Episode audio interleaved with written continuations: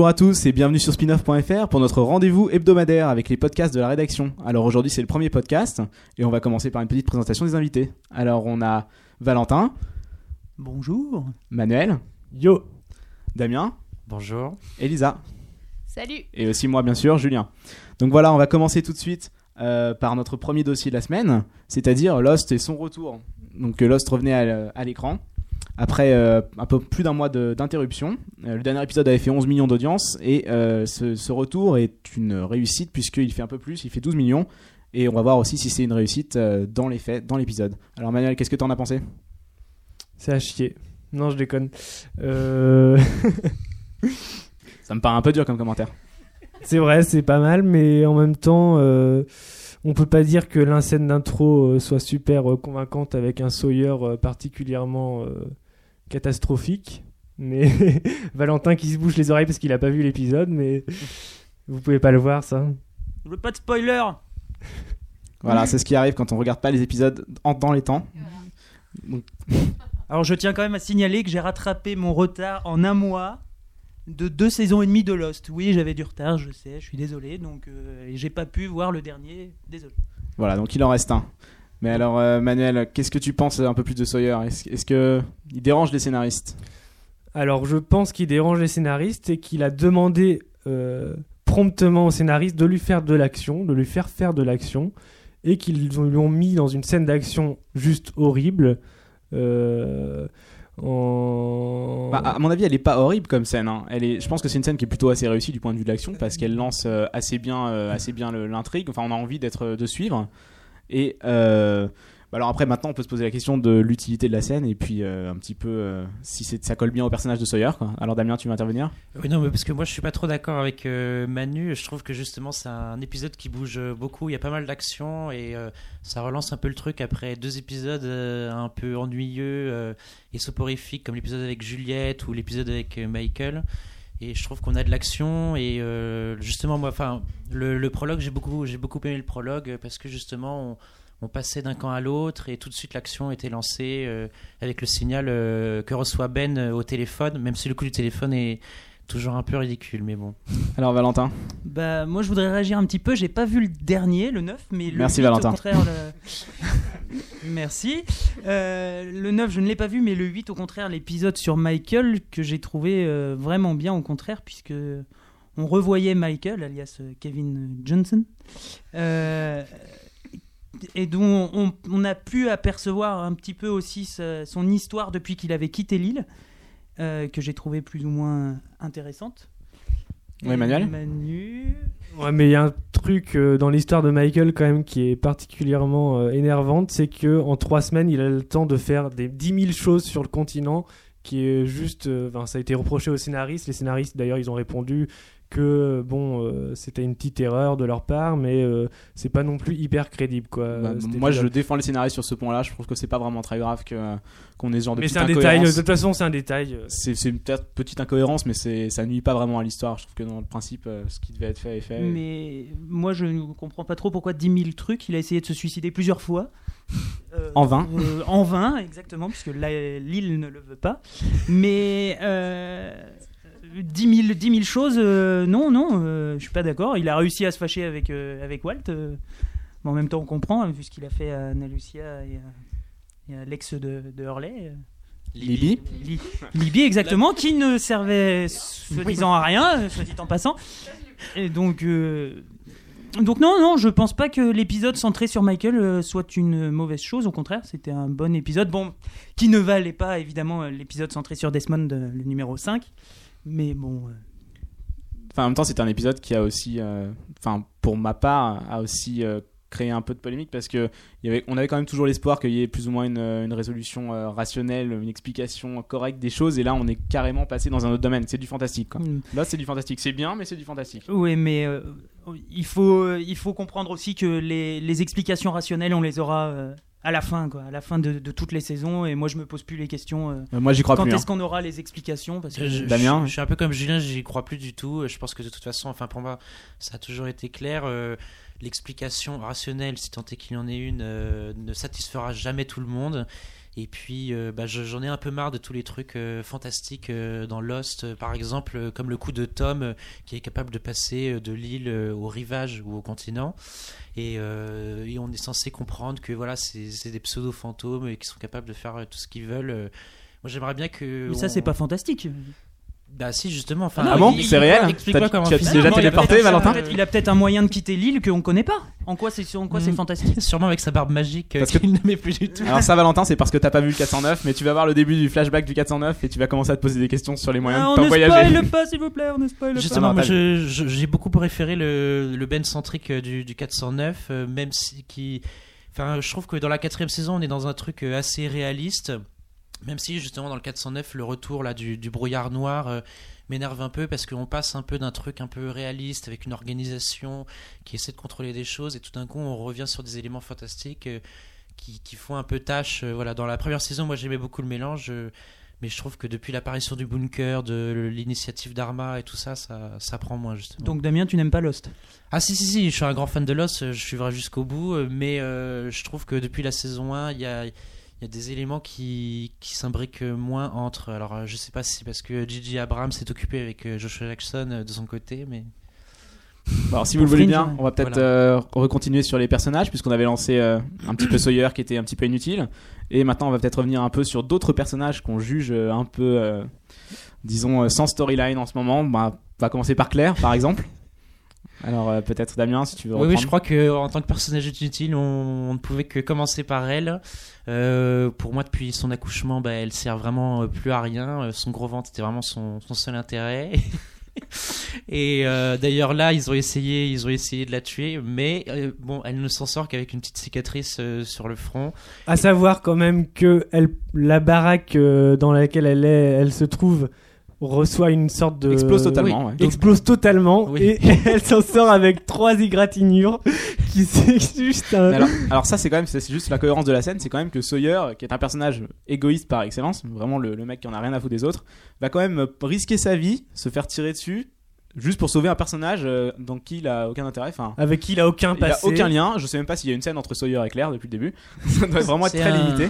C'est un altruisme d'ailleurs qui, qui continue jusqu'à la fin de l'épisode, puisque à un moment donné, il décide de se barrer et de prendre euh, Hugo sous son aile, euh, alors que d'habitude, il se foutait complètement Voilà, de la ça, gueule d'Hugo. Donc c'est vraiment un changement psychologique de Sawyer, enfin qui vraiment euh, euh, Moi, je suis pas contre. apparaît dans cet épisode quoi. Moi, Donc, je suis pas euh, contre, mais je trouve qu'il y a un problème. Enfin, il devrait y avoir un déclencheur pour ça, quoi. Mm. Alors que Sawyer, on l'a vu changer. Alors, euh, on sait pas très bien pourquoi. Il s'est rien passé dans sa vie depuis. Ou alors que ça se fasse petit à petit, c'est-à-dire que Sawyer, euh, qu'il y ait une évolu- qu'il qu'il y ait une évolution des personnages, euh, ça, euh, je Mais le entre- conçois et que et ça serait même bien, mais que ça se fasse euh, d'un coup comme ça, effectivement, euh, c'est un peu euh, embêtant. Alors, Damien, tu vas Euh, juste un petit aparté sur euh, des, des éléments déclencheurs. Moi, il y a un truc que justement j'ai bien aimé dans le 409, c'est euh, la- le changement de psychologie de Ben, qui au départ euh, était assez ambigu et voulait surtout rester sur l'île, et le fait que tout d'un coup euh, on assassine, enfin on tue sa fille, et ben euh, il y a un long plan euh, qui sur euh, sur Ben et on, on montre qu'il change complètement de but à ce moment-là. Et à ce moment-là, justement, il veut s'en aller euh, le, le plus de l'île pour faire euh, sa, sa vengeance personnelle. C'est vrai que c'était très réussi comme scène. Euh, maintenant, on va repartir aussi. Euh, Qu'est-ce que vous pensez de Charlotte Larousse, qu'on n'a pas vue depuis trois épisodes alors qu'elle a débarqué euh, et depuis il ne s'est rien passé avec elle, Manuel? Bah, on n'en sait pas vraiment beaucoup sur elle, à part qu'elle est arrivée avec les quatre autres là, qui sont et qui étaient censés au début les sauver, mais en fait, on s'est rendu compte que non, ils sont pas là pour les sauver. Au bout de sait 9 pas vraiment. épisodes. Au bout de 9 épisodes. Et d'ailleurs, ils font des expériences. En fait, finalement, on sait pas trop ce qu'ils font. Ils sont allés dans une dans la hatch, là, la, enfin, la, le bunker pour arrêter. euh, C'était quoi déjà euh, pour arrêter? Pour arrêter la diffusion d'un poison, d'un gaz sur toute l'île, je crois, pour tuer tout le monde. Mais c'était. euh, On Mais sait même pas si c'est vrai en fait, c'est ça le On principe sait pas. On... Finalement, ces quatre personnages, euh, on sait pas trop à quoi ils servent encore. Bah, ils sont quand même assez stéréotypés. Enfin, euh, par exemple, Dan, on voit bien que c'est le scientifique euh, qui, euh, qui, Qui est gère plutôt d'ailleurs le, le mieux joué, je pense. hein. qui joue assez bien. Euh, je, juste pour Jeremy Davis, euh, moi je, je trouve ça vraiment dommage euh, pour ceux qui ont vu Solaris. euh, Je trouve qu'il fait vraiment une, une copie de, de son personnage euh, dans Solaris. Il a d'ailleurs le même look et tout. euh. Mais c'est vrai qu'après, oui, parmi les sauveteurs, c'est le plus intéressant. Euh, Moi j'aimais bien le pilote d'hélicoptère avec sa chemise hawaïenne, mais Un peu bourré. je, je trouve ça dommage qu'on le voit pas plus justement. Et alors Miles, Bah, Miles, c'est un peu le- c'est l'homme d'action, quoi. Il est prêt à qui, se. qui normalement a- est capable de, de communiquer avec les morts et je comprends pas parce que depuis qu'il est sur l'île on, on le voit plus tellement faire ses séances d'exorciste et moi j'aurais trouvé intéressant qu'il puisse un peu plus euh, nous parler de la dimension un peu fantôme, fantomatique surnaturelle il aurait été un peu le personnage lien justement sur l'île euh. Surtout que des morts, euh, il y en a eu quelques-uns quand même depuis le début de, de la série. Donc il possible. pourrait discuter un peu avec les, anciens de les anciens anciennes saisons. Donc euh, c'est vrai que Miles, on comprend pas trop ce qu'il nous fait en ce moment là. Il veut des sous.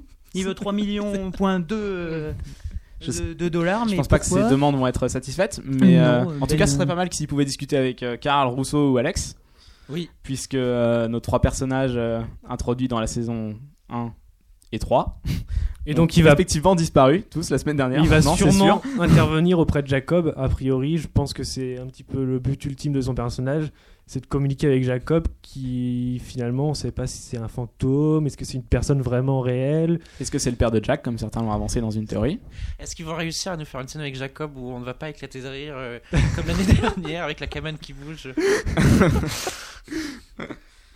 Et donc après Jacob, euh, non après. euh, Bah évidemment, après on a d'autres personnages un peu douteux, alors notamment les Coréens. Moi j'aimerais revenir un petit peu sur les Coréens. Alors ils ont eu le droit à leur épisode euh, bah, tous les deux hein, en simultané avec euh, Jin et Sun, avec un flashback et un flash forward. Alors c'était une bonne idée dans, dans l'esprit. Maintenant je sais pas si, euh, si le fait qu'on sache que Sun euh, ait survécu soit vraiment très utile. Enfin euh, c'est pas un personnage qui, comment dire, qui, a- qui suscite beaucoup de mystère ou beaucoup d'intérêt parce que... parce que voilà, ça n'a pas été le choix des scénaristes. Alors on se demande un peu son intérêt dans les Ocean- Oceanic Six. J'essaie de prendre l'accent anglais, mais c'est pas forcément facile pour faire français. Euh, et maintenant, le problème, c'est que je- Jean est considéré comme, euh, comme mort par voilà, le monde des surtout, vivants. c'est surtout l'intérêt en fait, c'est pas que Sun ait survécu, c'est que Jean soit mort. Parce que euh, Jean, euh, ce qui est dommage un peu, c'est que dans cette saison, sa seule storyline actuelle, c'est qu'il apprenne l'anglais.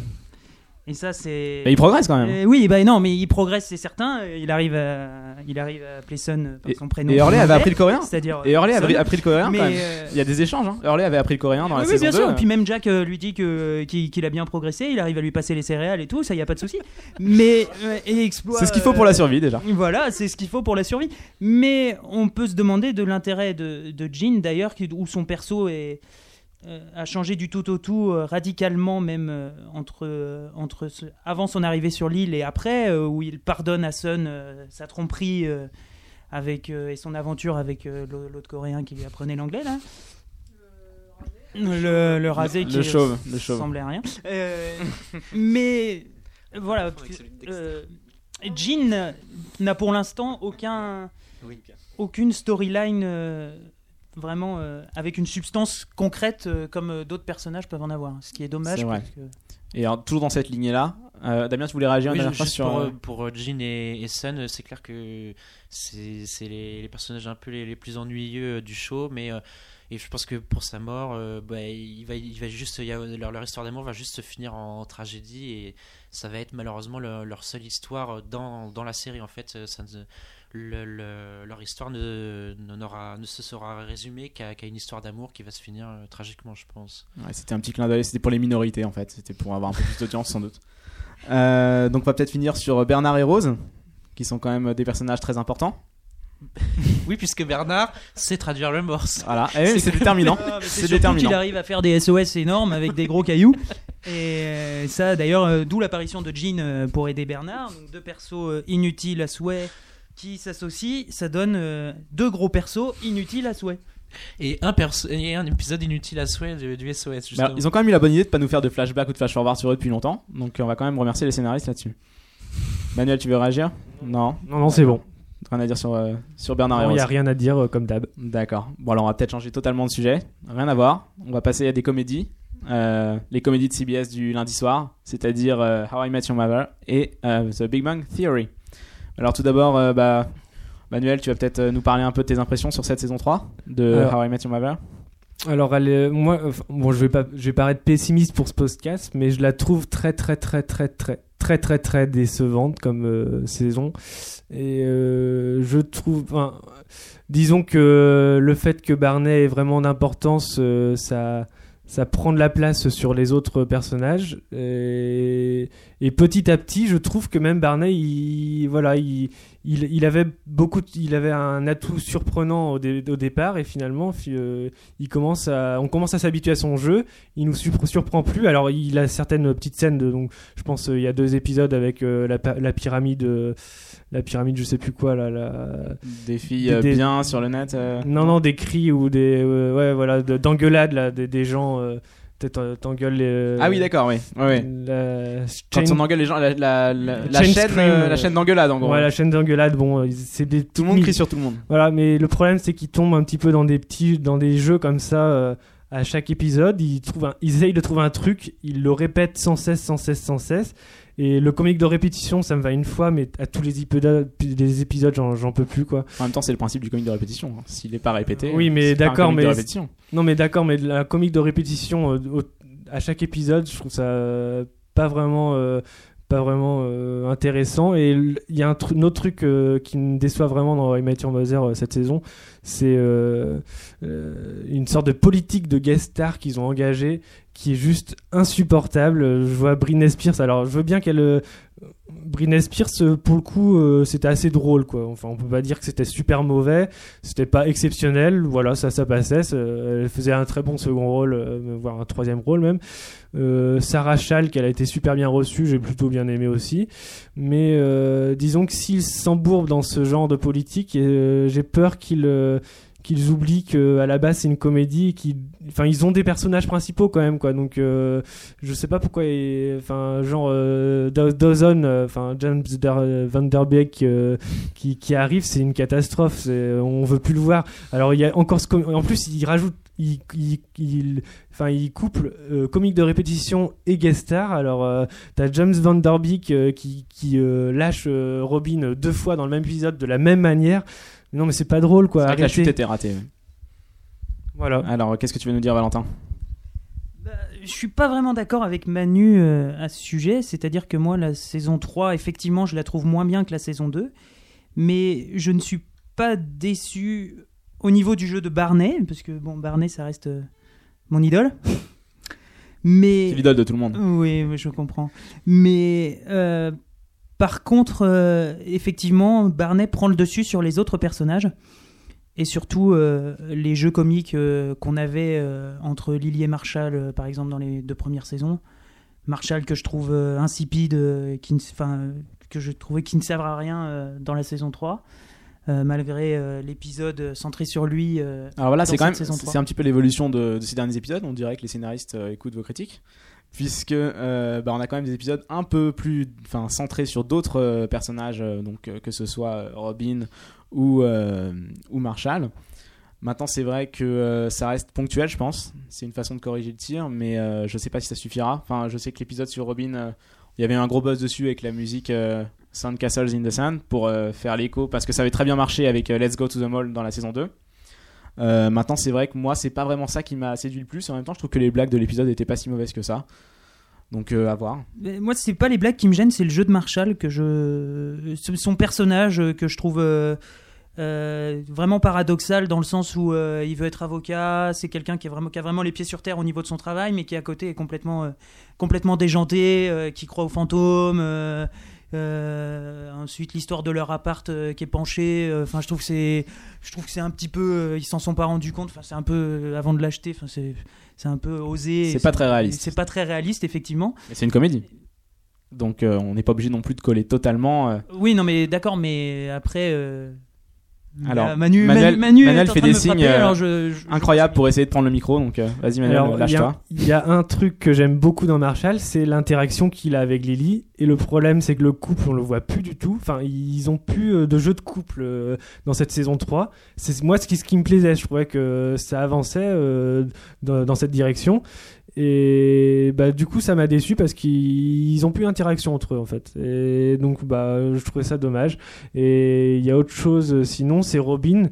La façon dont ils ont tourné le personnage, bah, alors très dérision, autodérision mais je préfère qu'elle soit dans les répliques euh, cinglantes euh, euh, et rares et qu'elle justement qu'elle nous rend qu'elle nous rende euh, cette envie de- d'entendre sa réplique euh, qui va nous faire rigoler parce qu'elle va elle va elle va- avoir cette autodérision de journaliste euh, raté etc et donc ça me fait penser d'ailleurs à un personnage dans Fais pas ci fais pas ça là je change totalement de sujet qui est euh, une série française excellente et où on a un Christophe qui est un petit peu dans ce même rôle là en fait qui sort la réplique au bon moment Euh, C'est et- la qualité d'un bon jeu, enfin d'une bonne écriture.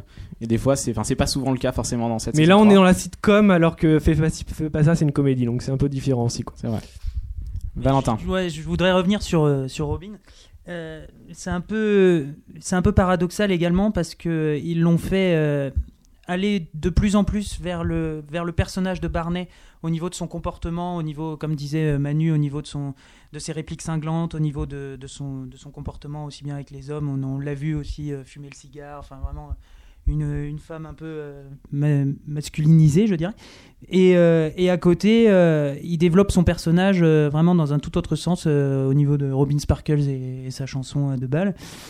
Et donc c'est c'est vrai que c'est pas forcément clair au niveau euh, au niveau de son de son caractère. Bah, moi, je pense que pour ce personnage-là, ce qu'il faudrait, c'est développer un peu plus peut-être son environnement professionnel. Ça fait longtemps qu'on l'a pas vu euh, faire des news à Metro News, euh, nous faire rigoler, euh, se casser la gueule dans les géraniums comme c'est arrivé quelquefois. C'est- oui, donc- intéressant en fait. Et donc où est Wesley de Buffy, l'acteur de l'acteur de Buffy Quand est-ce qu'on va le revoir L'acteur qui jouait à ses côtés et qu'on avait vu pas tout de avec suite. sa moumoute.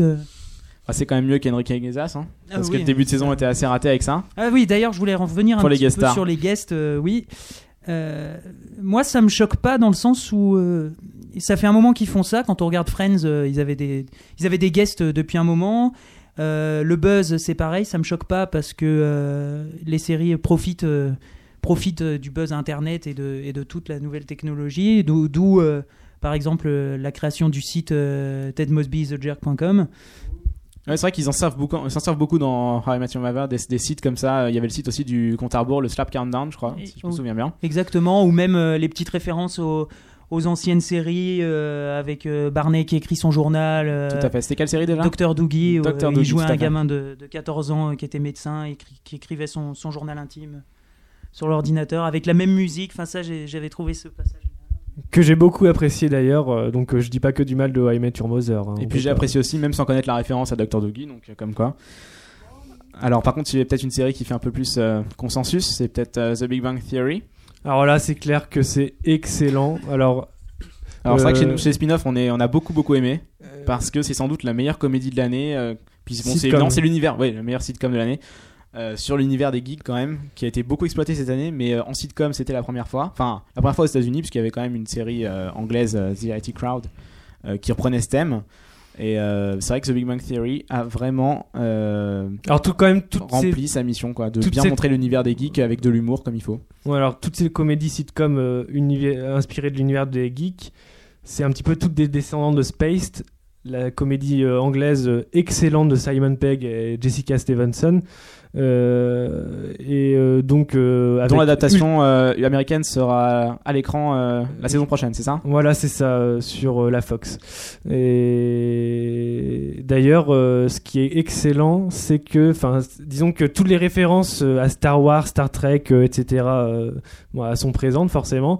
Et euh, ce qu'il y a de vraiment bien dans, Big Bang Theory, c'est euh, euh, comment dire, c'est un petit peu le fait que bah, il y a ce, ce duo un petit peu improbable entre Léonard et Penny qui enfin disons que Penny euh, c'est une blondasse euh, qui a atterri sur leur euh, sur leur appart et Ouais, Très très caricatural, très, un peu bébête, pas forcément grand chose dans, dans la tête. voilà et donc elle, elle elle va sortir aussi des répliques un petit peu n'importe comment qui la fait passer pour une cruche totale et euh, Mais bah, disons- représente le monde réel. Quoi. mais elle représente le monde réel alors que voilà c'est les deux extrêmes un petit peu euh, il y a d'un côté le monde superficiel de l'autre le monde de l'intellect qui euh, méprise le le reste euh, donc c'est assez mais alors c'est des geeks spéciaux hein. on peut pas dire que c'est des geeks non plus c'est Des des, geeks scientifiques. hein. scientifiques c'est- un petit peu une classe différente c'est pas les geeks qui vont jouer aux jeux vidéo enfin si entre guillemets Ils ont le background des geeks euh, les plus communs, euh, jeux vidéo et tout ça, mais leur métier c'est vraiment euh, la, la science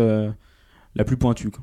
voilà Mais alors le seul reproche que j'aurais à faire à, à cette série quand même, c'est que elle a l'avantage de montrer les, les geeks dans leur monde, avec le décalage créé par Penny, qui, qui s'insère dans leur monde et ne comprend rien à tout ce qu'ils font.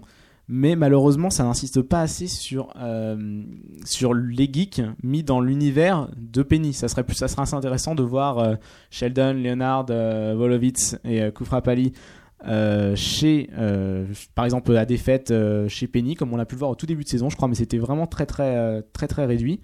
Et je pense que ça pourrait créer pas mal de situations comiques. Et j'espère que c'est ce vers quoi la série va s'orienter d'ici la fin de l'année ou l'année prochaine, en espérant qu'elle soit renouvelée. Je pense que c'est bien parti quand même. Valentin? Bah, d'abord, je voudrais revenir. C'est vrai que Big Bang Theory, ça fait plaisir de voir enfin un bon sitcom euh, agréable. Bon, avec Why Met Your Mother, effectivement, mais euh, parce que je vois qu'avec Scrubs euh, qui devient un petit peu n'importe quoi, un petit peu décevant, racheté par ABC, qui veut continuer alors que c'est pas terrible. Enfin, on comprend pas trop. Donc Big Bang Theory, c'est vrai que c'est agréable et ce qui est agréable et ce qui est un peu dommage aussi, c'est qu'il ne joue pas assez sur le sur le décalage en fait entre le entre le monde réel et euh, le monde des geeks, euh, comme tu as dit. euh. Oh bah quand même, Tout- un petit peu. Ben non, comme tu as dit, effectivement, les, les soirées, les soirées chez Penny, vraiment, qui, on les voit souvent entre eux, mais on les, je trouve qu'on les voit pas assez avec avec des avec d'autres d'autres gens qui ne sont pas des geeks, C'est vrai, malheureusement. Il y a que Penny malheureusement pour, représenter- pour représenter Voilà. le rôle d'une personne normale entre guillemets. Et donc euh, il y a du coup il y a un piège, ils peuvent tomber dans un piège, c'est de finalement d'être trop référentiel à cet, univers et à se renfermer sur eux-mêmes. Et euh, bah ce serait dommage que ça en arrive là alors qu'ils ont vraiment moyen de, de faire ex- exploser les, les barrières et les et voilà les, les, les, les lieux communs quoi. Donc euh, Tout à fait. Mais pour le moment, c'est pas encore le cas puisque la série réalise encore des audiences euh, assez imp- enfin, impressionnantes, non, mais très correctes. euh, à, à Au même niveau environ que- 8-9 millions, pas voilà. très loin de Met Your Mother. Donc, bon, nous, on espère largement chez Spin-off qu'il y aura une saison 2. euh, tout à fait. Pour revoir Sheldon et Leonard euh, nous faire bien rigoler comme ils l'ont fait cette saison. Donc on va peut-être maintenant parler euh, d'autres choses. On va, il y a plusieurs séries qui ont, qui ont déjà fini leur euh, diffusion cette année, notamment des séries du câble, puisque euh, malheureusement avec la grève des scénaristes, on a eu beaucoup moins d'épisodes et donc les séries, les commandes du câble ont été réduites de 13 à 7 épisodes pour euh, par exemple Dirt ou The Riches, notamment. Donc on va peut-être parler un petit peu de ça. Alors euh, Dirt, pourquoi pas? Est-ce que Lisa, tu veux prendre le micro? On l'a pas vraiment- oui, donc euh, bah, moi pour en revenir à Dirt euh, saison 2, bah, euh, pour ma part j'ai j'ai plutôt bien aimé, donc euh, je pense que je suis un peu la seule de l'univers à avoir Oui, aimé totalement. la saison 2. Effectivement. voilà, mais euh, je trouvais qu'en même temps, euh, je sais pas, il y avait peut-être plus de continuité avec les personnages par rapport à la saison 1 où c'était un peu... euh, Mais alors, est-ce qu'il n'y a pas trop de continuité justement? Parce que euh, moi, je trouve, je suis très déçu de. Enfin, la continuité c'est sympa, mais il faut quand même que les personnages évoluent. Et euh, je trouve qu'avec ce qui arrivait à Lucie à la fin de la première saison, c'est-à-dire qu'elle se faisait poignarder, bon, plus ou moins euh, par les conséquences de ses actes, de, de chercher des scoops à tout Ce qui prix. n'était pas terrible d'ailleurs comme storyline. Ce qui à n'était pas même, terrible.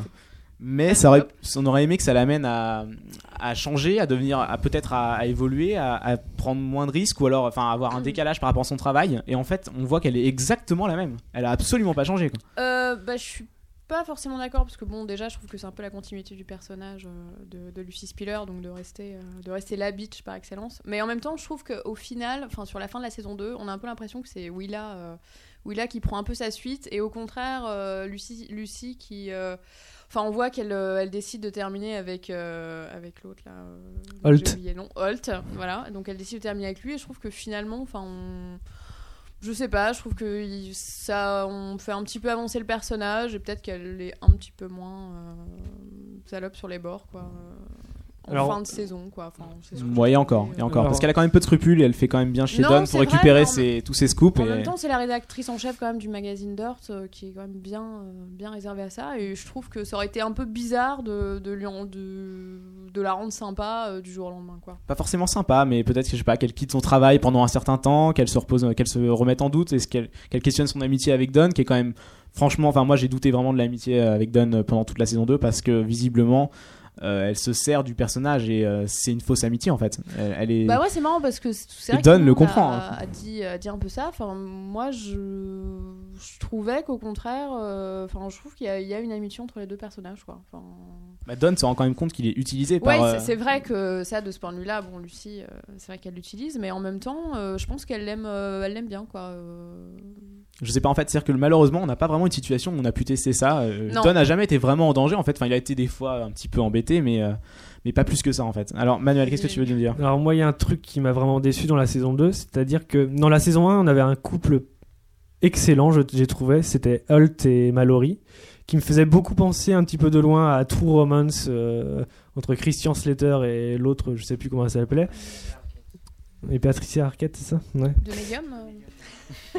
Et j'avais vraiment bien aimé ce film-là, et ça me rappelait un petit peu ce côté-là, en fait. Euh, bon, il y avait peut-être à la limite un mélange avec Tueur Né, d'ailleurs, le même couple. Il y a sans doute beaucoup d'influence, hein, parce que la série Ouais, a- s'influence beaucoup, beaucoup de que ce soit de la réalité ou des films, je pense. que- Et donc, euh, et donc en fait, dans la saison 2, on retrouvait pas ce couple-là. Ils ont essayé peut-être de faire la même chose entre euh, Willa et l'autre journaliste dont je me Ouais, rappelle plus le nom. Mais je trouvais plus qu'il n'y soft, avait hein. pas ce côté. En plus soft, hein. Beaucoup plus soft. Voilà, il n'y avait pas ce côté un peu sulfureux euh, qui, euh, voilà, qui était plaisant. Et en plus, euh, je trouve que ça représentait une, une forme d'Hollywood qui existe réellement, quoi. C'est-à-dire que ça, ça existe vraiment, euh, ce genre de couple euh, un petit peu euh, totalement euh, débranché de la réalité, euh, qui se droguent, qui, euh, qui font n'importe quoi. Et, et Sans voilà, doute. Et puis quoi. Courtney Cox a dû euh, sans doute en connaître pas mal des gens comme ça. Je sais même pas si elle est elle-même, on sait rien. C'est possible, ouais. ouais. Ouais. Euh, maintenant, là, les personnages de Willa et Farber, j'aimerais bien revenir un peu dessus. Euh, donc c'est vrai que moi je pense que ça c'est peut-être le. Enfin, Willa pour moi c'est un personnage qui est assez réussi parce qu'à la fin de la saison 1, on la voyait, enfin, on la voyait démarrer. Euh, la saison Ouais, on la voyait démarrer vraiment rookie, un peu pas sûre d'elle, dans des situations difficiles. Et puis elle a bien évolué. On sent maintenant, c'est vrai qu'elle a atteint son statut bah, de bitch maximum. Ouais, voilà. Je pense pas qu'elle puisse être plus bitch que ça, puisqu'elle a même carrément, on peut dire, elle a euh, trahi un peu son mec, enfin Mais Farber. elle en prend conscience quand même euh, un petit peu, je pense, euh, dans le. Ah, quand il se fait taper, ouais, c'est un peu hein. tard. Ouais, Quand ouais, son mec oui, se fait mais taper. Je pense que, bon, quand même, elle en a pris plus ou moins conscience. Bah, alors j'espère que s'il y a une saison 3, la série rebondira dessus.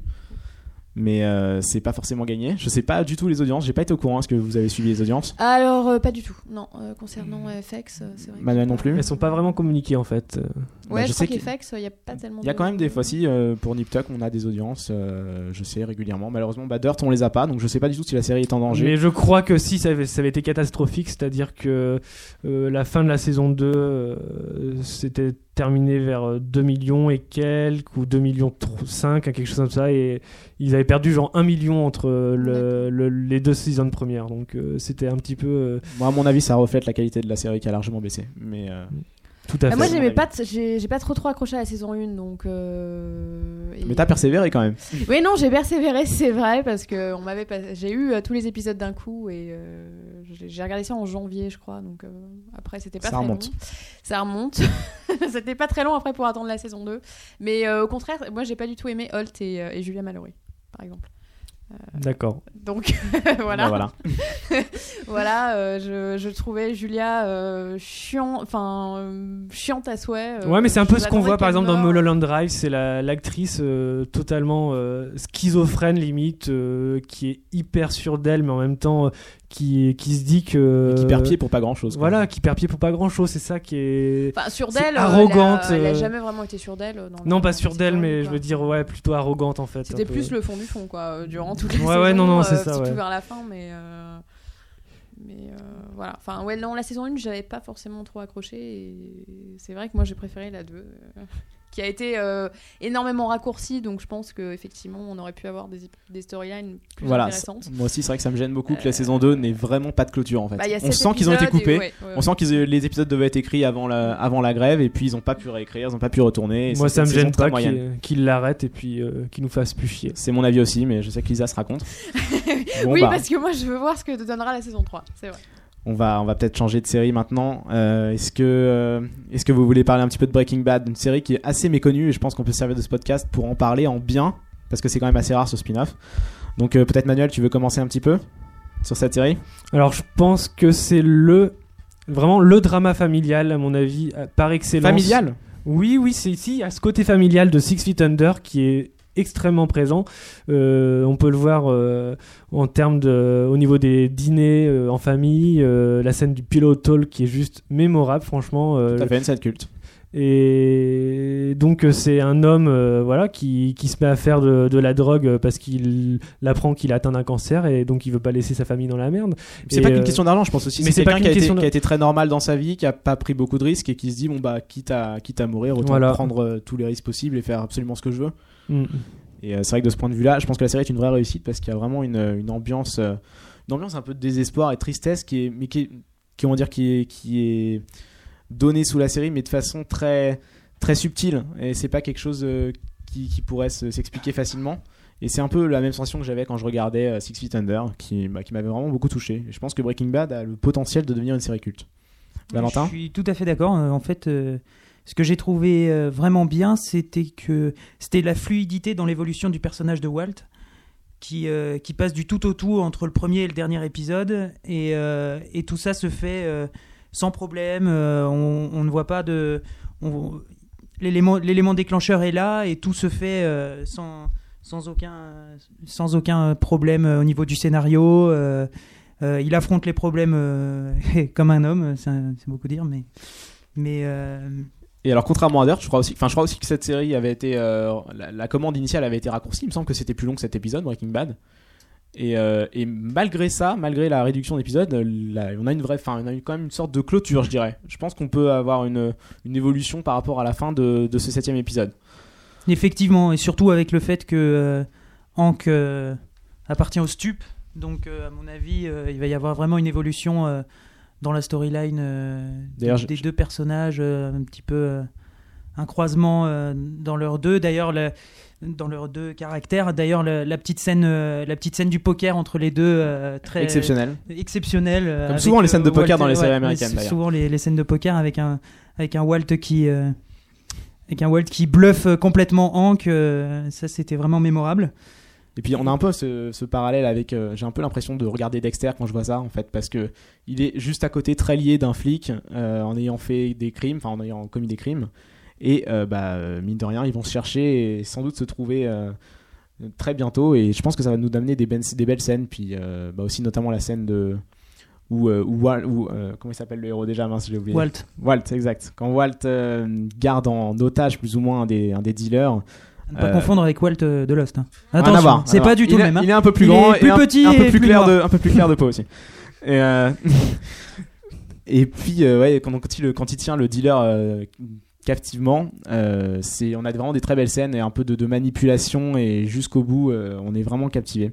Donc ouais, voilà Breaking Bad, je pense que c'est un peu le, Sans compter euh, l'énorme prestation de Brian Cranston. euh, tout à fait. Mais je trouve qu'il joue tout ça c'est bien. hein. Même l'acteur qui joue Hank aussi, euh, Effectivement, mais il a vraiment un rôle à parfaitement quoi. Il a vraiment un rôle à contre-emploi comparé au rôle qu'il avait dans Malcolm, où il était vraiment il avait vraiment un rôle déjanté. Et là, quelqu'un de calme, pas sûr de lui du tout, mais très les pieds sur terre. Puis on parle même pas de la présence du cancer, je me paraît quand même un peu important, c'est quand même le déclencheur. Et, euh, Effectivement. Et on voit que là, sa santé se dégrade euh, par des petits éléments au fur et à mesure de la saison. Et, euh, et c'est vrai que c'est extrêmement bien fait. Quoi. On est accroché.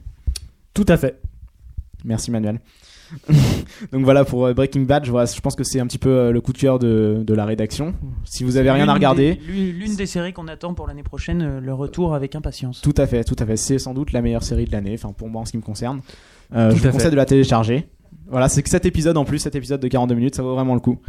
Voilà, on va peut-être passer Avec, maintenant. avec non mais Ouais, j'aimerais quand même parce que je trouve qu'on n'en parle pas assez de, de Jekyll qui n'aura pas de, de saison 2 malheureusement mais euh, s'il y avait une série à, à conseiller peut-être la meilleure série de l'année pour moi ce serait euh, Jekyll qui ne reviendra pas malheureusement adieu Adieu à Jekyll et à son acteur euh, principal exceptionnel. Dont le DVD bientôt sort- euh, est juste sorti avec un super packaging et du sang. Enfin bon, vous verrez si vous allez dans une Fnac ou autre.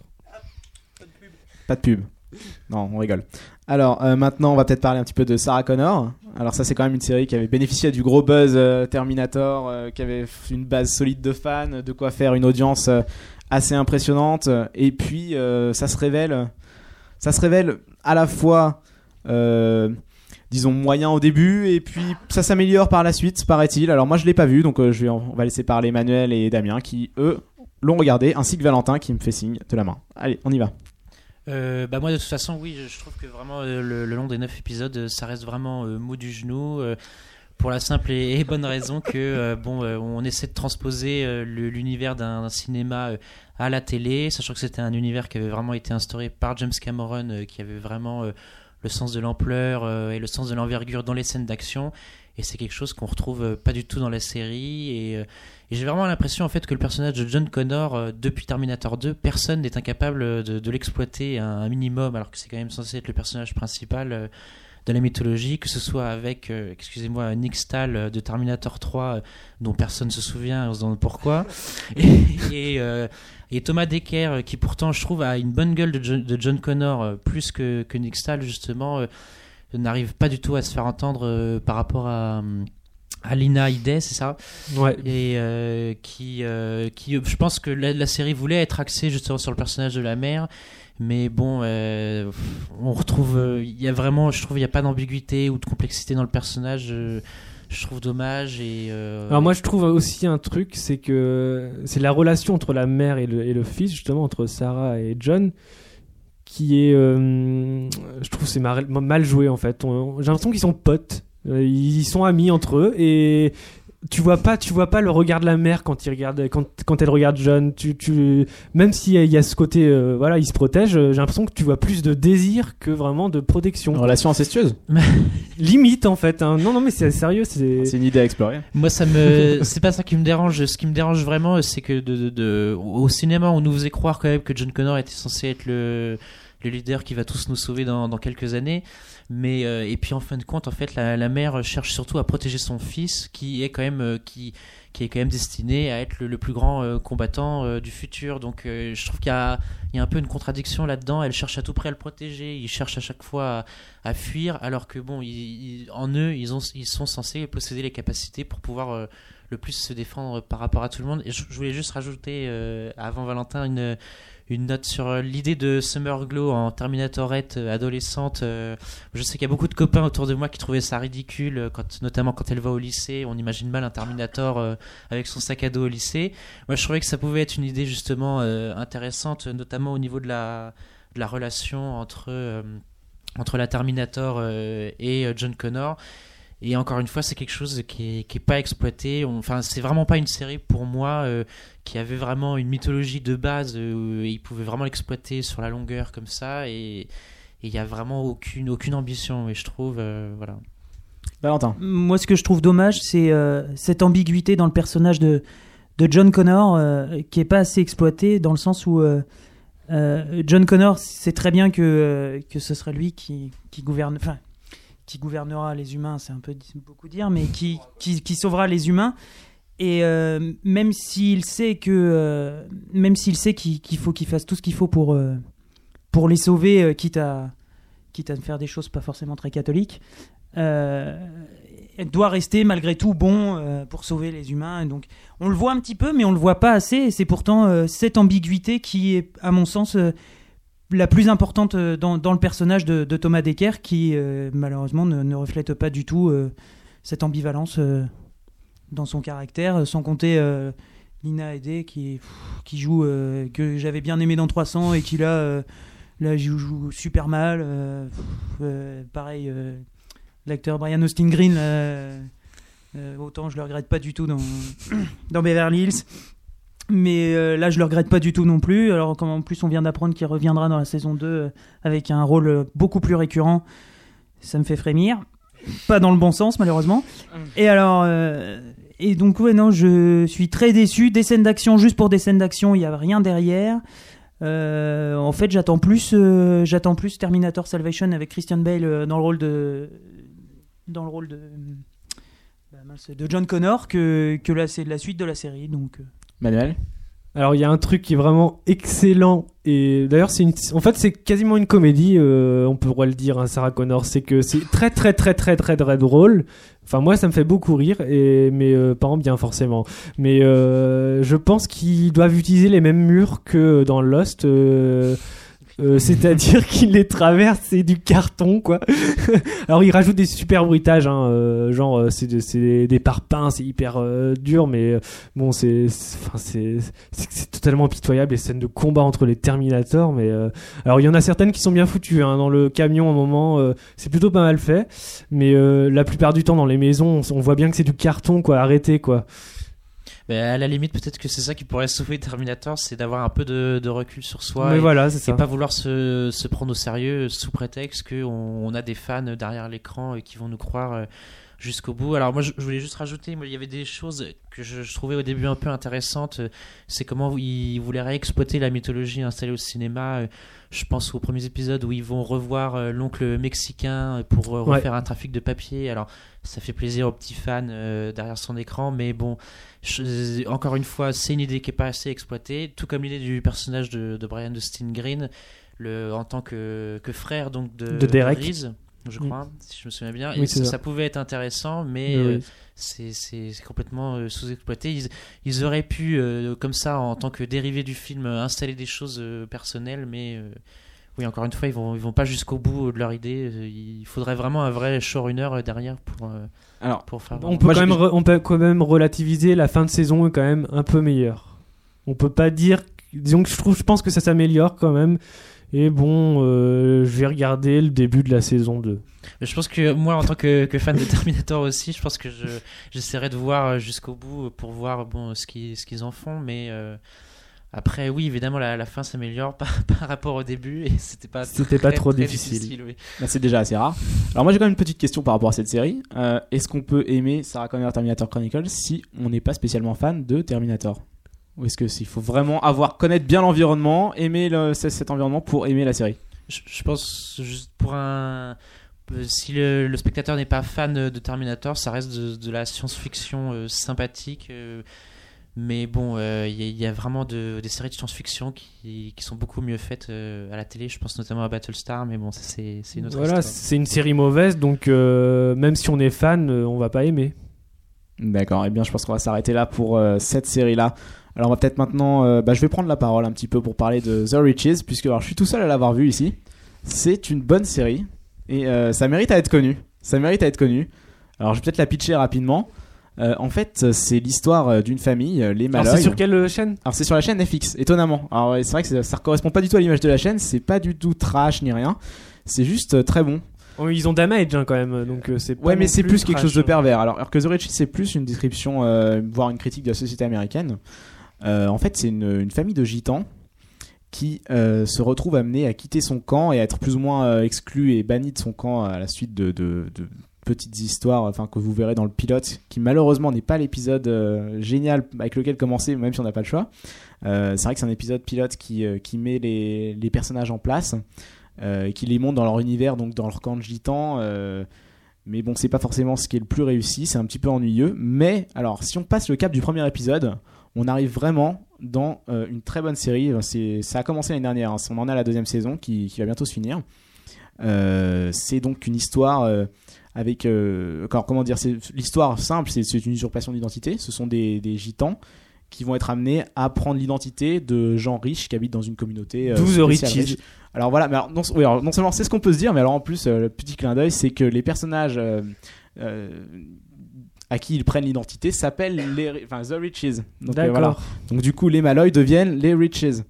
Et euh, ce qui est très intéressant, et ce qui est très réussi dans cette série, c'est qu'évidemment, on voit la, les, comment dire, la, la- l'ambiguïté qu'il y a entre, les, entre le côté riche et pauvre, bien sûr, et surtout euh, la façon dont les personnages sont tiraillés entre euh, adopter leur nouvelle vie de riche, alors que c'est-à-dire que ce soit euh, les enfants qui puissent avoir des rêves d'aller à l'université et tout ça, même si c'est pas ce qu'ils veulent au départ, et, euh, et en même temps rester proche de leurs racines et pas oublier qui ils sont. Et euh, alors bien sûr ça c'est déjà une bonne partie de la saison et c'est très bien développé et je pense que c'est fait avec euh, pas mal de, de subtilité et, c'est très bien interprété en plus. Et puis il y a bien sûr la deuxième part de la saison qui est que euh, qui continue dans cette saison 2, c'est que bien sûr euh, cette vie, cette nouvelle vie de riche euh, fait envie à leurs anciens, aux anciennes personnes qui connaissent au camp, notamment des gens de, de leur famille.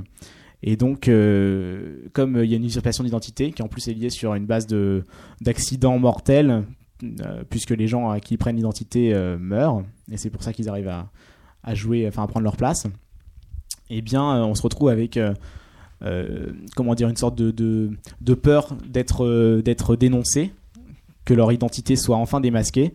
Et euh, la série joue bien sur cette peur-là aussi, et je pense que c'est vraiment une très bonne surprise. euh, Enfin, de l'année dernière, mais qui continue cette année. Et moi, je pense que pour du FX, euh, c'est assez inattendu et c'est vraiment à regarder. Voilà, je vous conseille, euh, mes chers quatre collègues, de leur d'y jeter un œil si vous avez le temps.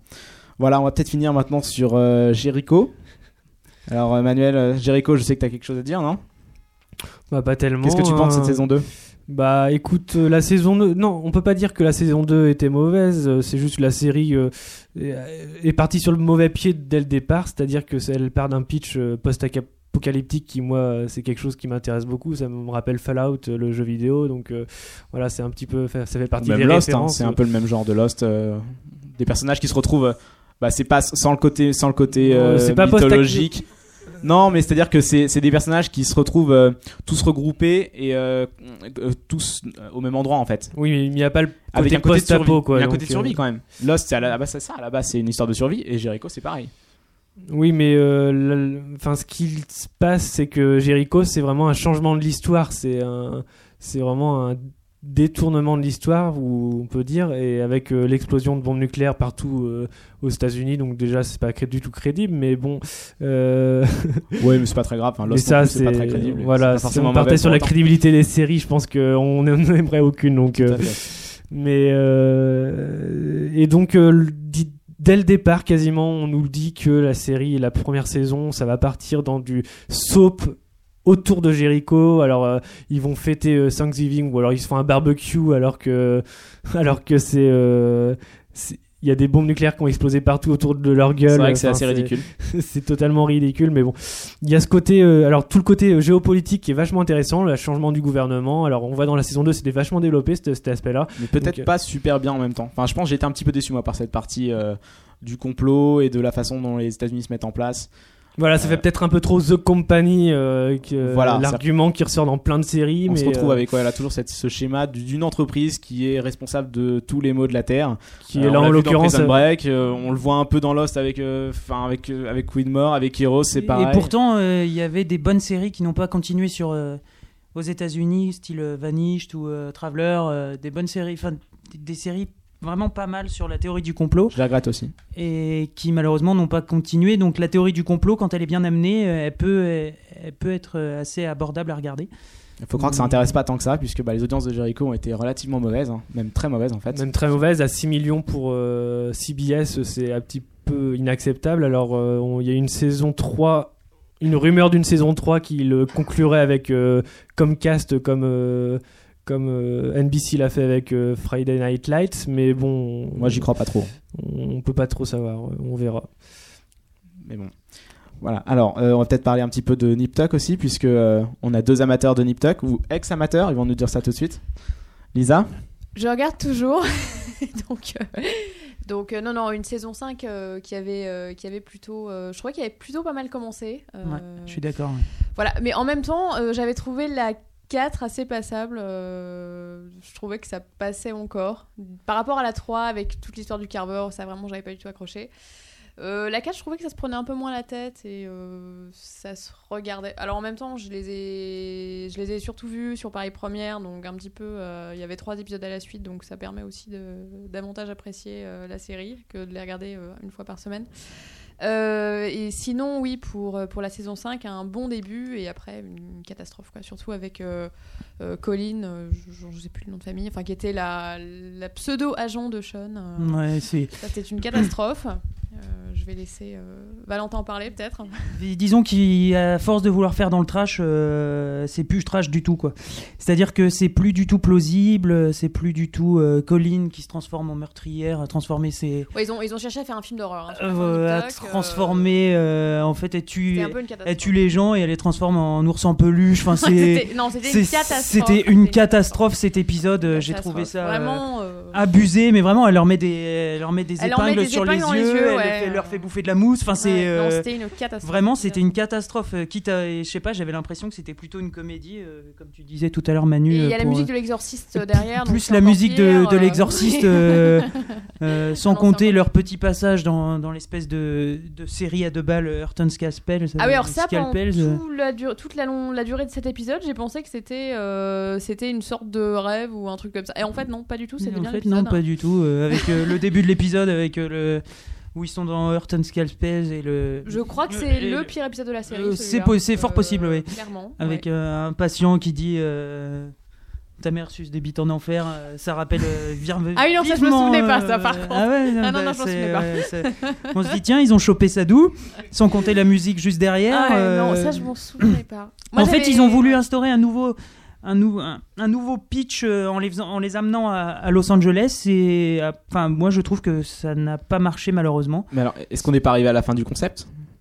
De faire du trash de, dans la chirurgie esthétique, tout ça Bah, malheureusement euh, on, a, on a un peu l'impression de, de- Bah, un peu l'impression de le voir. Tuck, ça fait quand même 5 saisons maintenant, donc je pense qu'ils ont un petit peu. euh, ouais, ils ont tout- ils tournent autour, euh, même si, même ouais. si c'est des séries qui font euh, 13 épisodes en moyenne par, euh, par saison.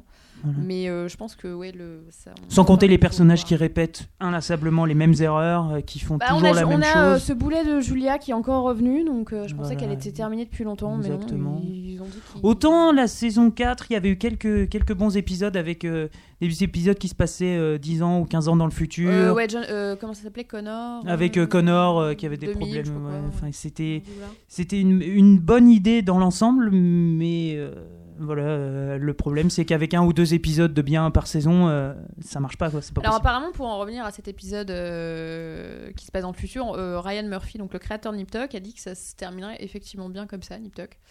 Euh, du coup, euh, par rapport au cliffhanger de la fin de saison 5 où Sean se fait euh, euh, poignarder, qui est le meilleur season final de Nip Tuck, je pense. Euh, c'est une elle catastrophe. plaisante. Elle plaisante, non, bien je évidemment. C'est une véritable catastrophe. Euh, voilà. Par contre, il y avait un personnage que j'avais plutôt bien aimé, c'était Eden. Euh, Oui, moi aussi, au je sais pas pourquoi. Ça fait rire Valentin, hein, c'est pas pourquoi. Je sais pas pourquoi. Qui, qui est Eden? Je- On sait pas qui c'est. Alors Eden, c'est euh, alors c'est la fille de la copine de Julia parce que Julia est devenue lesbienne dans la saison 5. Euh, voilà. exactement. Et alors, Euh, et, voilà. et sa fille, C'est un vrai soap, hein. C'est un vrai soap. euh, Exactement. Et sa fille, elle joue, elle joue bien. Elle a. un- euh, elle a le rôle pour. Quoi, oui, hein, oui, elle a le rôle est- pour. Elle a le physique pour aussi parce que Voilà, c'est une une actrice qui a été castée pour jouer l'un des premiers rôles dans, Bever- dans le spin-off de Beverly Hills qui s'appelle euh, Mythe de Mills, je sais pas quoi, Mythe de Mills. Voilà, euh, un peu erreur de casting, je pense, euh, sauf s'ils comptent faire un truc avec que des poufs, mais euh, voilà. C'est-à-dire qu'elle ça joue, elle joue une pouffe et elle le joue très bien. Elle joue très très bien, elle a le physique pour vraiment. mais le personnage était assez intéressant en début de saison, puis après ça vire à du gros n'importe quoi, surtout quand elle décide de faire un cake pour, pour Julia qui est empoisonnée. Qui est empoisonnée. C'était- ouais. Le fond du fond là, hein, je pense. Que... Donc, en final, euh, voilà, Nip Tuck, ça tourne en rond. Au et final, Nip Tuck, ça tourne en rond et ça se termine par. Enfin, c'est catastrophique donc. Euh, Bon, alors la prochaine saison, c'est pour quand? Euh, je pense que c'est pour euh, octobre. Euh, Oui, ça Octobre. doit reprendre en octobre. Je ouais. crois que c'est octobre. Mais je l'attends pas avec impatience, décembre, je sais pas pourquoi. Bon, Il y en aura d'autres des meilleurs. Oh, je regarderai peut-être les premiers épisodes, mais Je pense suivre, mais euh, je m'étais déjà arrêté Nip Tuck, j'ai j'ai pas vu la, j'ai pas vu la 3, enfin j'ai pas vu la 3 en entier, la 4 je m'y suis mise un peu tard, mais euh, bon, Bon, bah alors on verra si vous êtes toujours au rendez-vous d'ici là. on va voir. On va peut-être euh, passer à autre chose maintenant. On va faire un... bon, on va parler un petit peu de, des teen shows.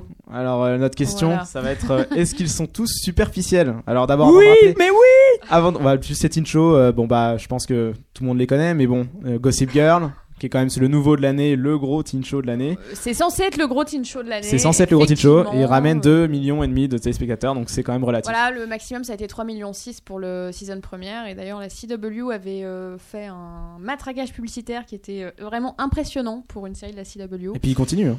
Et il, continue avec euh, Oh My Fucking God, euh, qui n'a pas du tout marché, parce qu'en même temps c'était vraiment une publicité euh, vraiment mensongère. Mensongère. Ouais, 100%, parce que quand on, quand on regarde Gossip Girl, euh, clairement euh, c'est encore euh, moins sexe que The aussi, donc euh, bon, euh, je pense que tout est dit. Il Quoi. était pas très osé quand même. Hein. Non. Quand Non, même non. J'ai une question est-ce que c'est moins sexe que Kyle XY Parce que Kyle XY. euh, Alors euh, non, là quand même, euh, là on atteint... euh, non, non, non. Ça semble Là impossible. c'est vraiment les abîmes. euh, Exactement. Cal- Cal XY, non, non. Non, en vrai, c'est quand même plus. Disons que ça a tout un côté euh, guilty pleasure, euh, Gossip Girl, euh, ce, qui est, ce qui était censé être le cas, quoi. Je pense que ça amène aussi beaucoup de fans du livre, parce que c'est une série de livres. C'est ton cas, Lisa, non? Oui, oui, c'est mon cas. Non, non, pas. Ah, J'ai grillé sa couverture. Pas complètement, mais effectivement, j'ai lu des bouquins et les, les bouquins, par contre, sont plutôt axés. Enfin, c'est bien cul et quand on voit la série, bon. euh, Voilà, c'est l'adaptation sur The CW, hein, ça change tout. Voilà, c'est Ça aurait été FX, on aurait été c'est fidèle au Ça aurait livre, été FX, euh, c'est vrai que C'est surtout que ça aurait euh, été peut-être euh, Mieux Showtime. Ouais. Showtime qui va sortir euh, journal d'une. Oui, d'une- call girl. girl. girl, qui est sur, Ouais, euh, oui, c'est pareil. traduit en français. Hein. Donc euh, peut-être que Showtime euh, adaptant Gossip Girl, ça aurait peut-être été viré plus réaliste et plus cul. Euh, voilà, mais je pense que c'est en même temps. euh, pff, la CW, c'est vraiment euh, les rois Mauvais. du teen show. Euh, bah, je peux pas dire mauvais parce que je regarde pratiquement tous leurs shows. Donc, euh, donc euh, voilà, que ce soit euh, One Tree Hill, les frères Scott. euh, Alors, One ouais. mieux ou moins bien que Gossip Girl pour le moment? Un peu Ah bah, incomparable. je pense que c'est c'est pas comparable parce qu'il y a quand même One Tree Hill, on est quand même à 5 saisons et Gossip Girl, on n'a même pas la moitié d'une. Donc euh, je pense que c'est difficilement comparable de ce côté-là. Euh, c'est c'est plus glamour quoi, Gossip Girl. euh, ça se passe à New York, euh, il y a des. Enfin voilà. On est chez les riches. On est chez- les riches. Vraiment chez les euh, riches. euh, je vais passer le micro à, à Damien. Damien a quelque chose à dire. J'ai- Bon, j'ai un plan de, de, de couper Lisa qui s'y connaît plus que moi et c'est elle qui m'a vraiment fait découvrir les, les teen shows euh, cette année. Mais juste pour dire que moi, il y a juste un truc que, que j'aime bien dans Gossip Girl, c'est vraiment le, le sens des. c'est la photo, euh, les couleurs, les décors. On est vraiment dans le Paris Side. Il y a un côté un peu chic et tout euh, qui, est, qui est sympa, même si je trouve que, que Blair, dans, dans l'épisode 14 notamment, euh, s'habille euh, comme une pie. Elle ressemble vraiment à rien du tout. Euh, Bon, elle essaie de se cacher, on ne voit plus qu'elle, c'est dommage, mais bon. Pas comme Jenny qui essaie de bien s'habiller et qui se fait prendre euh, à voler des robes. Alors- Et alors là, ça va pas du Juste- tout. hein. Justement, Taylor Momsen, je la trouve de plus en plus euh, mignonne. Euh, alors, on a pu voir l'actrice dans Paranoid Park, justement. Et de plus en plus bitch hein, aussi. Voilà. Donc, euh, mais, mais elle, j'aime bien, franchement. euh, mais c'est vrai qu'au niveau cul, euh, juste euh, le, le plan d'une cuisse de, de, Blair, euh, de Blake Lively, c'est- c'est un peu court. Et donc finalement, là, on se met à parler que de l'aspect superficiel de la série. Alors, est-ce qu'elle a un fond? Bah évidemment, je pense que le fond, euh, c'est sans doute euh, en moins bien ce que fait The Richies, quoi, une comparaison entre les riches et les pauvres, hein, tout simplement. Mais euh, avec les problèmes que ça peut poser, mais bon, ça reste du teen show, donc on rentre pas trop dans les détails.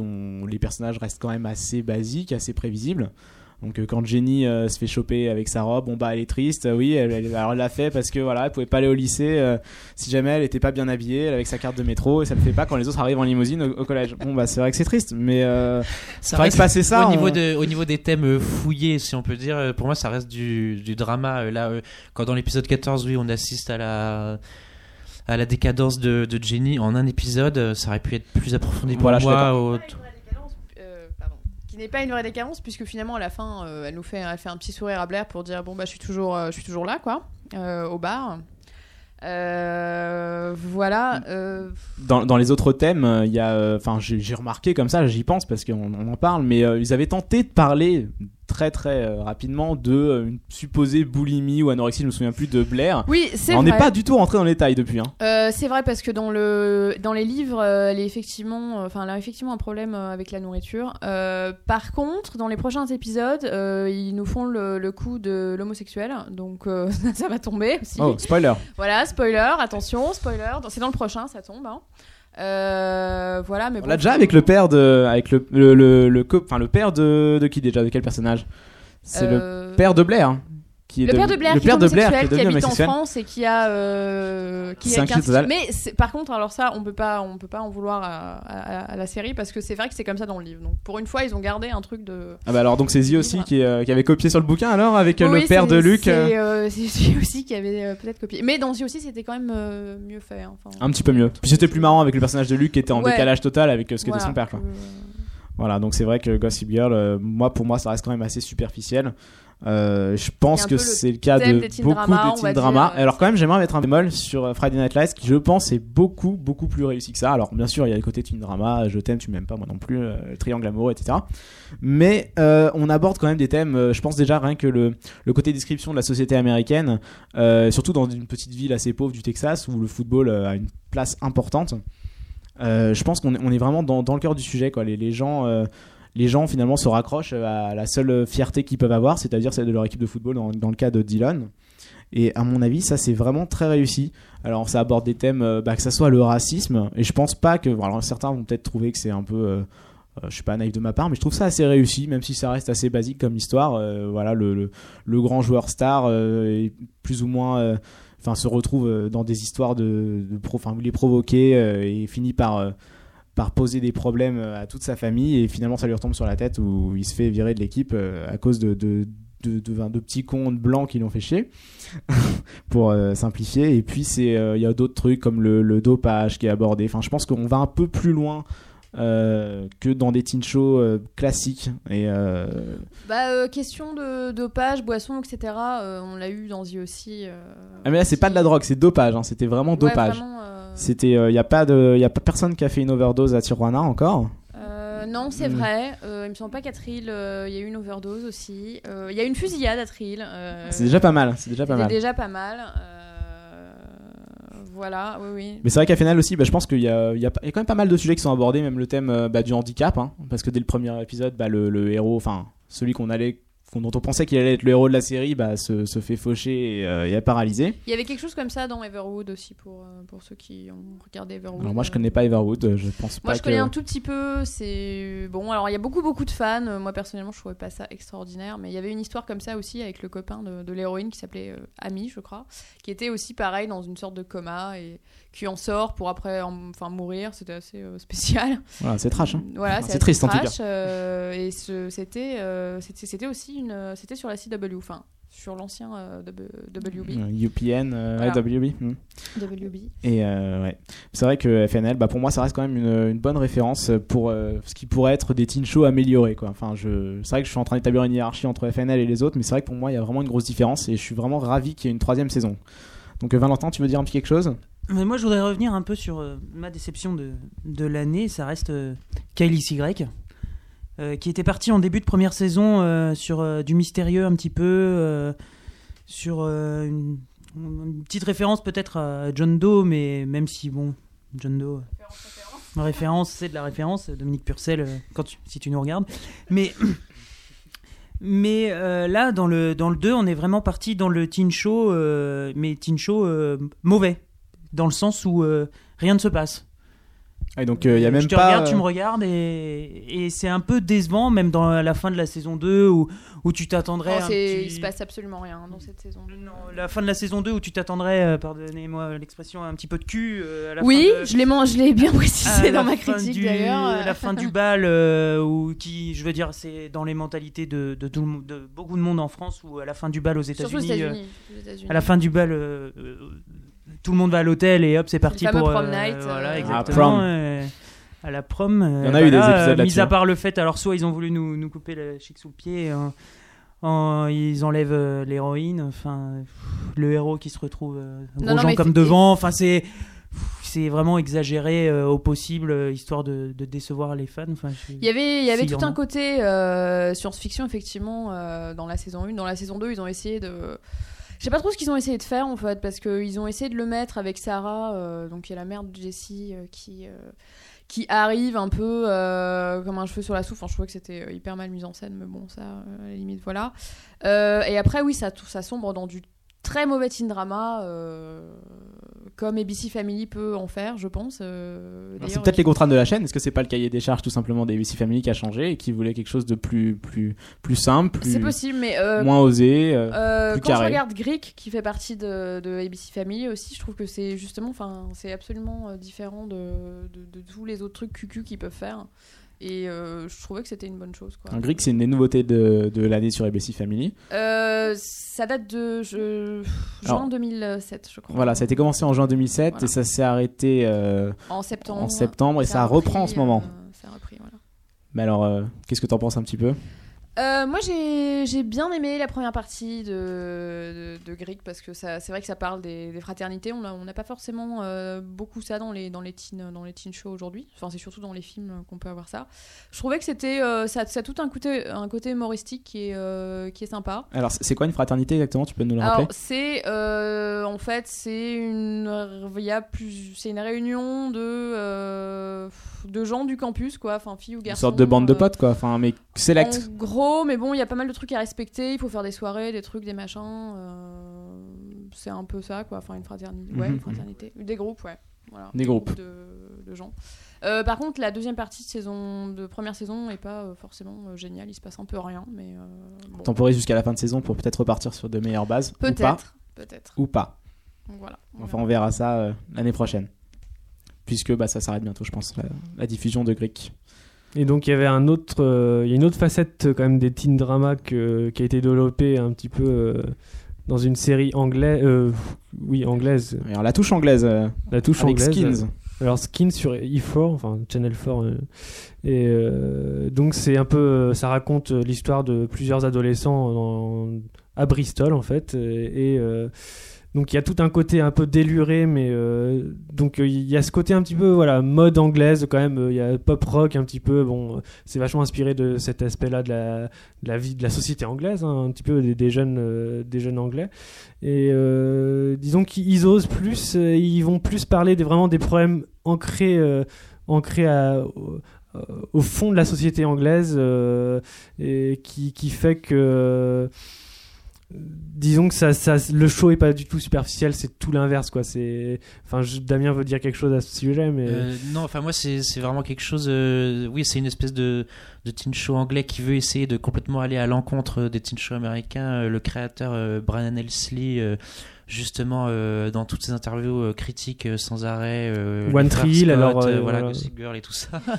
et donc on a des références dans les épisodes Oui, où il plus, se oui. moque euh, de One Tree. Voilà. Mais moi, c'est, enfin, notamment au niveau de la première saison que je, que je trouve vraiment très réussi et, et pour moi le tour de force, c'est euh, vraiment en 10 épisodes seulement, ils arrivent vraiment à développer des personnages. Je pense notamment à, à Tony dans la saison 1, euh, donc qui est joué par Nicolas Hoult, qui était le petit genou de pour un garçon, le film avec Hugh Grant, qui a beaucoup grandi d'ailleurs. Et très euh, beau gosse. euh, voilà, qui est très beau gosse ténébreux euh, avec sa mèche sur le devant et euh, donc qui passe vraiment de, de l'état de, de leader qui aime manipuler un peu sa bande de potes à mec, euh, on, on commence à voir ses fêlures au fur et à mesure de, de la saison 1 euh, et il a une relation avec euh, un personnage que moi j'aime beaucoup parce que c'est un peu le boulet de la série euh, qui s'appelle Sydney et qui a toujours un bonnet sur la tête, on ne verra pratiquement jamais ses cheveux de la série. Donc lui c'est un petit peu le geek, euh, on peut Oui, dire voilà, la bande. ça. euh. Oui, oui, c'est ça. Enfin, pour moi, qui est vraiment l'espèce oui, de de puceau maladroit, euh, de voilà, et euh, qui il, a une- il manipule vraiment Sydney, qui est vraiment son, son toutou pendant la, la saison 1. Alors que finalement, ils ont une relation d'amitié très très très Oui, forte et voilà. ils s'en rendent compte euh, à la fin de la saison, quoi. Bah, de- et, voilà, enfin, ont besoin de l'un de l'autre. C'est, enfin, moi, c'est vraiment sur, sur ça que, j'ai- euh, que j'aime beaucoup la série, c'est que euh, les personnages sont vraiment très fouillés et, et deviennent vraiment complexes. Il y a vraiment plusieurs, plusieurs facettes de leur personnalité qui, qui est vraiment. Qui est vraiment bien développée. Après, oui, au, au niveau de la saison 2, donc, euh, qui a été diffusée cette année, euh, c'est déjà un peu plus décevant. Euh, moi, j'ai beaucoup aimé, bon, peut-être parce que j'étais assez fan de, la série, j'ai beaucoup aimé la première partie de la saison 2 jusqu'à l'épisode 5. Je trouvais vraiment qu'il y a des choses qui sont bien vues, notamment quand, quand Sid perd son père. Il y a une scène dans une boîte euh, où Sid et Tony essayent de danser et tout d'un coup Sid euh, euh, voilà. se met à pleurer. Ça, c'est le changement psychologique de Sid oui. qui se rend compte qu'il a vraiment besoin de Tony et qu'il est là quand il, a- il en a besoin de lui, en Voilà, fait. qu'il y a une espèce de, de relation fusionnelle qui il est un peu amour-haine en fait le jour, mais la nuit tout d'un coup, des fois ils ils s'ouvrent et ils se mettent à nu l'un à l'autre et ils, ils sont vraiment très fusionnels et ils, ve- ils veulent, ils ne peuvent compter que l'un sur l'autre. Et cette scène de boîte où euh, où Sid tout d'un coup se met de- se met un peu à danser au début, je crois, avec euh, avec Tony et, et finit par crier tout d'un coup. Il craque, il, il craque, totalement. Moi, j'ai trouvé ça vraiment euh, très bien foutu Mm. et assez original euh, de la part euh, de la part d'un teen show. Après, oui, c'est vrai que au niveau de la seconde partie de la de la saison, qui essaye euh, qui essaye paradoxalement d'aborder des choses plus graves comme euh, le deuil, euh, la maladie. Euh, la, la grossesse, puisqu'il y y a un personnage, Jal, voilà, qui, qui tombe enceinte euh, et qui ne sait pas si elle doit euh, avorter ou pas. Moi, je trouve- qui, l'épisode le dit pas en plus. voilà, qui ne veut pas le dire à, à son copain en plus. je trouve l'épisode centré sur, sur Jal justement assez bien fait, mais bon, après ça, ça se rétame un peu sur la fin et ça, ça va pas jusqu'au bout du, du truc. Et Mm. moi j'ai été vraiment déçu, surtout de la part de Skins qui pour moi s'était permis C'était le porte-étendard euh, voilà, de- d'anti-teen show américain Voilà, euh, et, puis, et classique. puis surtout, euh, vraiment, dans la première saison, restait vraiment bien écrit, euh, vraiment jusqu'au bout de ses personnages. Et, euh, Alors après, je sais que toi, Manu, il y a un, un épisode sur Tony, euh, un peu onirique, euh, que tu as bien aimé. euh. J'avais pas forcément ex- vraiment aimé, mais bon, euh, disons que il y a, ce- ouais, il y a ce côté onirique dans Skins qui, qui est apparu dans la saison 2. Dans la Mm. saison 1, elle, finalement, elle était pas très très très présente cet aspect-là. Et euh, bon, bah ils ont fait des références à plusieurs euh, mythologies différentes, mais enfin, je, je me rappelle plus exactement, mais euh, c'est euh, il, est, il est obligé d'aller voir le mal au fond de lui pour se rendre compte que finalement il a besoin de, de la femme. euh, Enfin, c'est l'animus euh, entre guillemets. Donc ça c'est assez compliqué, mais euh, sinon il y a un autre personnage qu'on n'en a pas parlé, mais c'est Cassie, jouée par Anna Murray, qui est, excell- enfin moi je trouve excellente l'ac- l'ac- l'actrice et la façon dont le personnage a, évolué euh, sur sa saison 2, j'ai trouvé ça très très très décevant quoi. Et euh, je trouvais qu'ils l'ont rendue arrogante, méchante. euh, et bon, je par rapport à son aspect un peu déluré de la saison 1 euh, finalement je trouve j'ai pas pas trouvé ça logique j'ai pas compris pourquoi ils l'ont l'ont transformé comme ça. Alors au tout début de la saison 2, on voit qu'il il, s'engueule euh, entre lui entre elle et Sid et c'est à moitié bizarrement fait sur internet. euh, il y a un petit côté comique quand même dans Skins qui est vraiment très très drôle et peut-être que j'ai pas retrouvé ça finalement dans la saison 2 et ça m'a ça m'a un petit peu dérangé quoi. Oui, c'est vrai que le personnage de Cassie est beaucoup plus effacé. Euh, Enfin, moi, ce que j'aimais dans la saison 1, euh, c'était plus sa fragilité et le fait qu'elle qu'elle essaie d'ouvrir un peu les yeux euh, acides euh, sur, euh, sur ses sentiments et tout ça. Et c'est vrai que oui, enfin, j'ai vraiment l'impression que dans la saison 2, les, les, les scénaristes n'ont pas su du tout quoi faire de ce personnage qui était un, un personnage très prisé des fans sur les forums. Au début, il l'emmène en Écosse, puis il la ramène le temps d'un ou deux épisodes. On, sait, on sait pas ce qu'ils font à en fait. Bristol, elle squatte l'appart de Jal et Chris Mhm. pour foutre un peu la merde. Voilà, et puis à la fin, euh, elle, s'en va aux États-Unis. On sait même pas comment elle arrive euh, à passer de Bristol euh, à New York. euh, on la voit prendre à aucun moment l'avion ou tout ça. Tout d'un coup, on la voit dans Voilà. un taxi new-yorkais. Alors par et- contre ça c'est une caractéristique de Skins, c'est ce que- j'apprécie vraiment, c'est qu'il n'y a pas de continuité temporelle, il joue tout constamment avec le temps. Alors dans l'épisode avec Chris dans la saison 1, on le voit d'un jour il se fait lâcher par sa mère et le lendemain euh, on le voit six mois quasiment plus tard euh, où il est dans une maison, c'est un squat total, c'est affreux. Il y a tout, tout cet aspect-là en fait finalement dans Skins qui est il manipule le temps et on n'arrive pas à se retrouver et ça j'aime bien parce que plutôt euh, genre, généralement dans les, les- voilà dans les teen euh, shows américains euh, c'est vraiment très ordonné euh, on sait comment ça se passe dans quel quel ordre euh, de quelle façon Ah bah, au niveau de la temporalité des teen shows, enfin moi j'ai remarqué une certaine nouveauté cette année avec les épisodes qui sont censés se passer 5 ans dans le futur euh, ou 2 ans dans le passé. Je sais que OTH Ah ouais, ouais. a fait ça cette Des saison ellipses, et puis Y aussi. euh. mais c'est entre les saisons alors que Skin c'est vraiment entre chaque épisode et même entre des scènes dans les épisodes Ah, C'est pas, est- un peu perturbant comme mise en scène ça? C'est perturbant mais en même temps ça, ça change les choses je trouve et, et je sais pas ça me plaît moi Ouais, alors bah sur Skins toujours, euh, ils ont pris un gros risque puisqu'ils ont décidé de changer entièrement le cast pour la saison 3. Alors qu'est-ce que vous en pensez? Oh Bah écoute, moi je trouve ça une très bonne idée vu comment ils s'enlisaient dans la saison 2. Et euh, bah j'ai peur, comme, euh, comme va le dire Damien, c'est qu'ils euh, finalement euh, finissent à, voilà, à, reproduire éternellement la même chose et, peut-être. euh, Enfin, va falloir qu'ils fassent preuve de créativité. Donc euh, bah, bah, j'ai- confiance en eux, mais bon, on verra quoi. Sa- Sachant que le créateur a dit que en fait, il, avec, il voudrait euh, faire un nouveau cast à toutes les deux saisons pour faire un peu là comme le schéma des deux premières saisons qu'on a vu, c'est-à-dire une première saison un peu naissance des personnages, euh, développement et euh, ancrage dans la vie euh, d'adulte euh, dans la deuxième saison. Alors moi je sais que euh, bon ça me ça me fait chier un peu quand même qu'on change de cast parce que j'aimais vraiment beaucoup euh, ce- cette bande de Bristol. Euh, Je trouvais qu'ils vra- ils avaient vraiment réussi à instaurer un équilibre entre chaque personnage. Donc après, il faut voir. Moi, je, leur fais confiance quand même pour, euh, pour bien écrire certains trucs. J'espère quand même qu'ils vont mieux réussir les deux prochaines saisons donc euh, que, que celle. euh, que, enfin, que surtout la deuxième saison là qu'on qu'on a eu voilà notamment au niveau de, de l'ancrage dans la vie d'adulte parce que moi je pense qu'ils peuvent faire des choses bien et Voilà. Bon, bah, je pense qu'on a bien fait le tour pour, euh, pour ce sujet-là. On va finir euh, par un truc euh, qui nous a fait bien rigoler chez Spinoff. Euh, c'est le gros buzz euh, de la semaine, du mois même. Euh, c'est Scarlett. De l'année même. De. Je sais pas si c'est de l'année, on en aura sans doute d'autres. Parce qu'à mon avis, ce genre de buzz est amené à se répéter. Euh, je pense que bah, on a un spécialiste chez les spin-off, c'est Manuel. Il s'est bien intéressé à l'enquête. Et puis on- en plus, on a des, marrants, des trucs euh, marrants avec euh, spin-off, parce qu'on a une interaction avec euh, une, agence de, une, enfin, une, une agence de presse. une- Alors, Donc euh, Manuel va nous faire un petit résumé de l'histoire. Alors qu'est-ce que c'est Scarlett? Alors c'est une Scarlett qui a été annoncée comme ça, d'un coup, d'un jour à l'autre, comme une série qui va arriver. Il y a eu une bande-annonce très exubérante avec plein de scènes d'action euh, où c'est une femme euh, qui semble euh, tourner des films et qui a, elle joue une comédienne en fait et elle et apparemment elle serait exceptionnelle.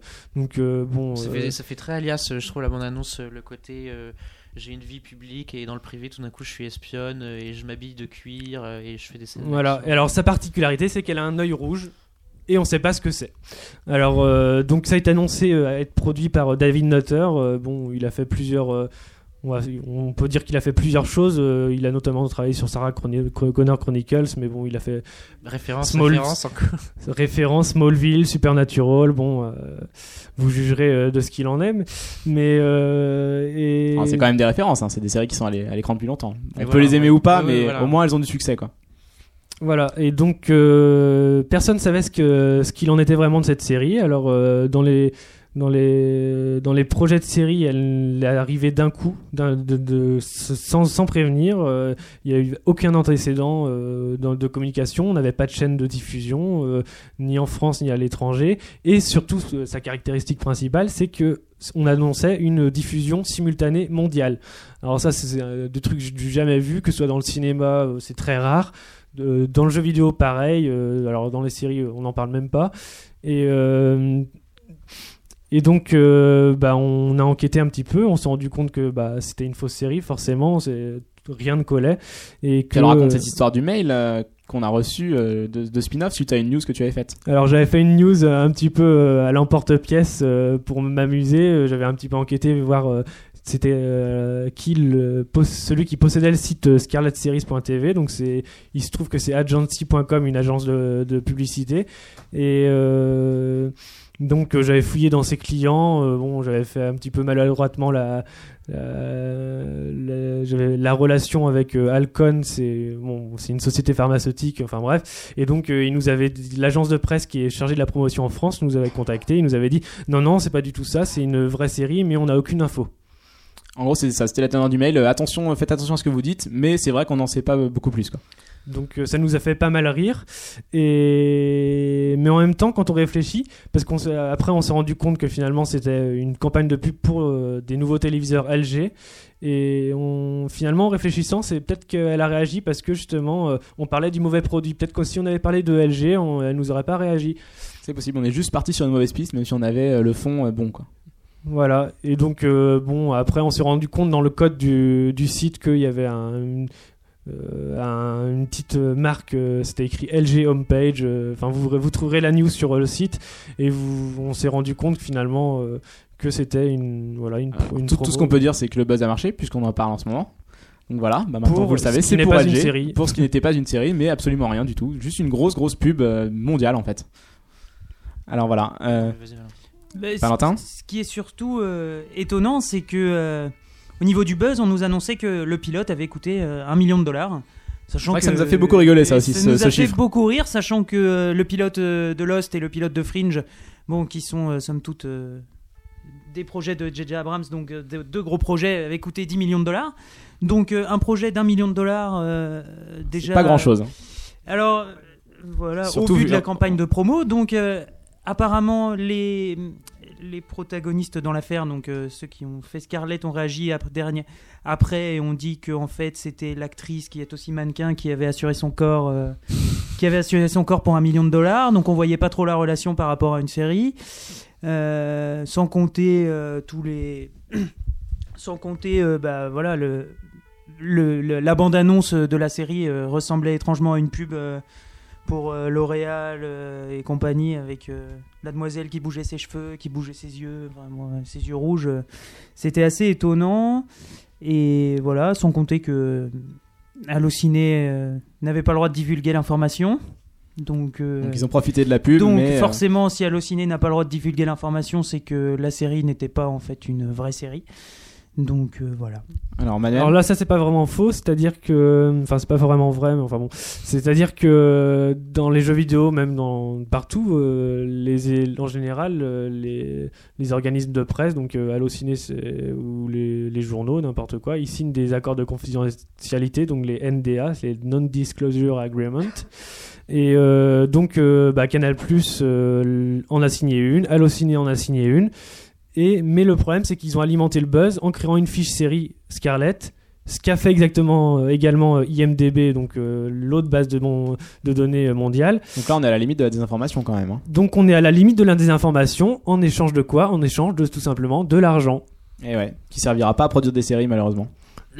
Moi, ce que je trouve intéressant, euh, c'est euh, ce phénomène de mode depuis cette année euh, de générer des buzz sur Internet avec pratiquement rien. Bon, je pense au gros buzz de, l'année Cloverfield ou même tout le marketing viral de The Dark Knight, par exemple. On vraiment, on s'adresse vraiment maintenant au public d'Internet qui a accès à tout et on, on génère du faux sur Internet pour exciter la masse pour finalement pas grand-chose puisque même toutes les critiques presse qui avaient voulu participer par exemple au buzz de Cloverfield ont finalement plus été déçus du, de, de la finalité du buzz que, que du film en lui-même. Alors, Parce que ce qui, Valentin se- bah, ce qui se passe, c'est qu'en général, effectivement, avec le, le buzz provoque euh, beaucoup de beaucoup d'interactions entre les gens, beaucoup de bouche à oreille. Donc effectivement, il y a beaucoup de monde qui va le voir, mais euh, beaucoup de monde qui au final est déçu. C'est-à-dire que plus on parle de quelque chose, plus on s'attend à, plus on s'attend à ce que ça soit vraiment bien et, et au final, euh, c'est décevant. Donc euh, avec les deux avec les deux grosses euh, affiches de cette année, donc là je parle cinéma, mais ça rejoint un petit peu avec Indiana Jones et The Dark Knight cette année, qui crée vraiment un gros buzz, mais euh, mais bon, malheureusement, est-ce que ça va, est-ce que ça va suivre, est-ce que ça va suivre derrière et et malheureusement pour les séries, euh, comme on parlait tout à l'heure de I Met Your Mother avec le buzz, euh, est-ce que ça est-ce que la qualité suit derrière? Et c'est pas toujours le cas. Bon, bah, au, moins, au moins on sera pas déçu puisque euh, bah, comme il n'y aura pas de série, au moins ça nous évitera de faire des critiques et de se plaindre de la qualité de la série. Voilà. C'est vrai qu'on peut continuer à, maintenant à se plaindre de, de, de- de l'information qu'on qu'on a sur Internet. Ça veut dire que si, euh, si on n'a pas l'habitude de fouiller les choses sur Internet, on peut se faire euh, complètement euh, tromper. Donc ça, je trouve que c'est c'est à double tranchant de, de vouloir euh, jouer avec les médias, les supports. et C'est intéressant, mais bon, en fin de compte, si c'est pour générer du faux, euh, c'est un peu bizarre. Manuel? Alors, euh, il y a une autre chose euh, par rapport à Scarlett, pour revenir au sujet, c'est que The Futon Critic, donc, qui est l'un des sites de référence en matière de référencement de, de projets de séries, euh, n'avait pas créé de fiche Scarlett, ce qui forcément nous mettait sur le doute, parce que pour nous, c'est un peu la référence sur les projets. Donc eux, ils n'ont pas participé euh, à cette désinformation-là. Euh, moi, je voudrais poser la question vraiment est-ce que Allociné et IMDb, ils avaient intérêt à rentrer dans ce jeu-là?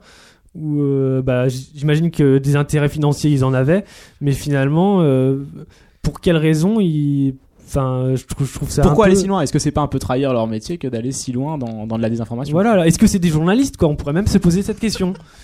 C'est vrai, c'est vrai. Bon, euh, ben, je crois qu'on a fait à peu près le tour de Scarlett et puis euh, de l'actualité des séries. Euh, à mon avis, c'est le temps de refermer ce premier podcast.